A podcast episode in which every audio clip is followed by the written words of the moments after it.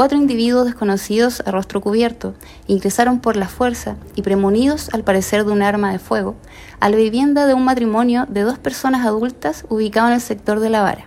Para luego reducir a las víctimas, a quienes además golpearon, los delincuentes robaron dinero en efectivo y una motosierra, huyendo del lugar en un vehículo.